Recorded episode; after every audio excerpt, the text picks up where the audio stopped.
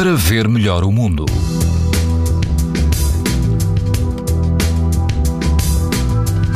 As temperaturas mantêm-se altas, quase todo o país apresenta hoje risco muito alto de exposição à radiação ultravioleta. No litoral norte e no grupo ocidental dos Açores, o risco é moderado. Em Algesur, na praia da Rifana, integrada no Parque Natural do Sudoeste Alentejano e Costa Vicentina, o índice UV é 8, ou seja, muito alto. O vento sopra fraca moderado e a água do mar ultrapassa os 23 graus. Mais a norte, na praia Pedras do Corgo, em Matosinhos, a água atinge os 17 graus e o vento é fraco. O índice UV UV é 7, numa escala em que o máximo é 11. Em Peniche, na praia de Supertubos, quase não há vento e a água ronda os 19 graus. O risco de exposição aos raios UV é muito alto. Pode ouvir estas informações no site da TSF e também em podcast. Para ver melhor o mundo, uma parceria Essilor-TSF.